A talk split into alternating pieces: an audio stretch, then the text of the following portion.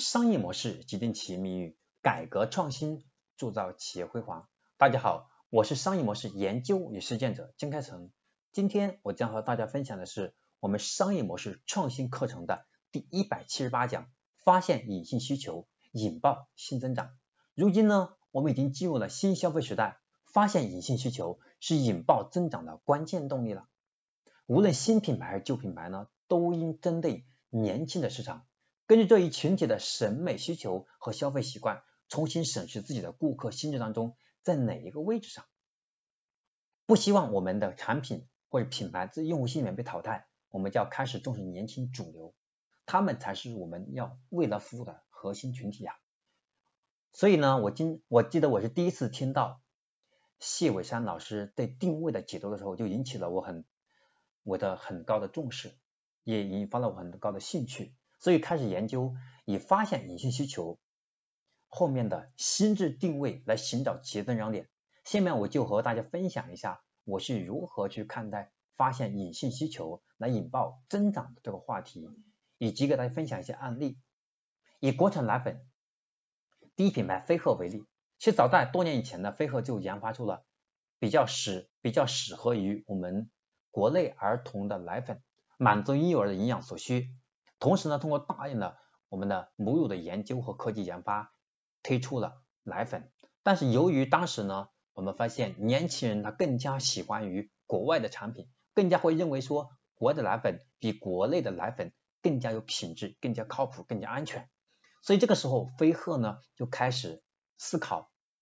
如何去解决这个问题。因为并不是我的奶粉不好，也不是说我的奶粉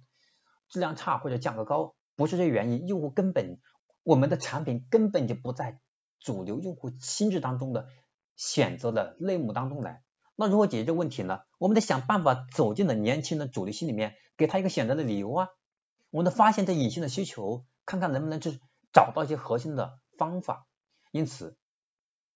因此呢，相对国外外资品牌的安全认知，作为本土的飞鹤，在安全的基础上，更加想起了一件事儿。叫一方水土养一方人，就燃起了宝妈更多购买的欲望，所以才有了，所以才有了我们飞鹤奶粉一句很经典的战略定位、战略定位，更适合中国宝宝的体质。所以我们看到所有的电视台啊、地铁啊打很多广告，很快飞鹤奶粉就走进了年轻人的主流心智空白。我们叫不能叫心智空白啊，应该是叫是叫一种新的品牌认知层面。这个品牌不是新的，但在用户心里面就产生了一个新的认知层次。大家以前会认为飞鹤就是国产奶粉，对不对？不靠谱。但是通过这样一个一个发现隐性的需求是什么？是指年我们年轻的主用户群体，他们需要在国产产品当中去找到能够让他们满意的一款奶粉，而且更适合中国宝宝的体质。所以这是我们眼。我们如果从基础来看，眼睛来去发现，我们会认为说这个市场很，这个市场已经很饱和了。国外的奶粉那么多进入杀入市场，国产奶粉没有机会。但往往这叫隐性的需求部分哦，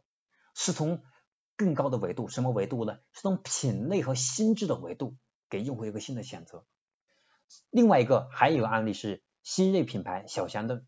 推出了零添加保质十五天的。鲜炖燕窝收获了很多消费者的青睐，吸引了章子怡、陈数、周鸿祎等等明星的投资，已经获得连续三年燕窝全全国销售全全国的销售冠军哈，销量很大，并且连续两年成为中国增速最快的燕窝品牌，开启了鲜炖燕窝滋补新时代。那么过去我会看到，我们吃的燕窝很多时候都需要自己炖，或者是我们买的成买的是这种。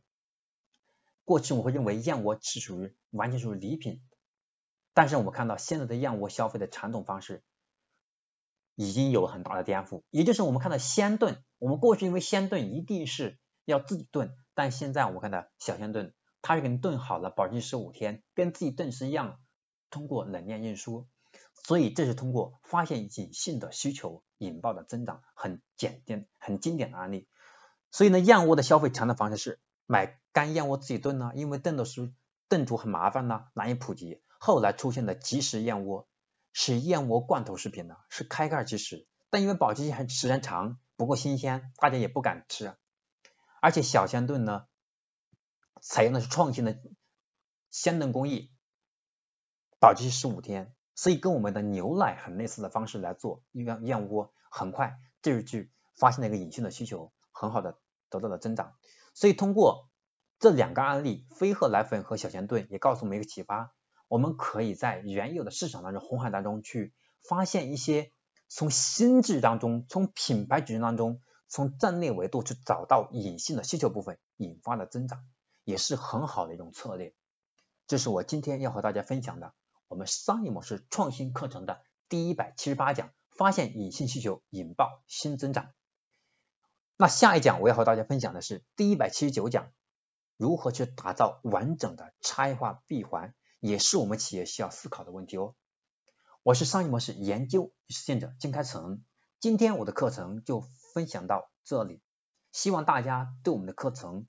内容有更深的认知，并且能够落实在我们的实际的工作当中来，用它们不但去完善我们的商业认知，不但去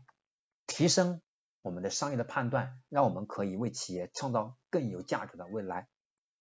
另外呢，也希望大家能够把我们的课程分享给身边更多的朋友，分享到你们的微信群、微信朋友圈、微博等等，让更多的朋友。可以免费去学习高质量的课程，让他们和你一起共同成长。我是商业模式研究与实践者江开成，今天我的分享到这里就结束了，我们下一讲第一百七十九讲再见。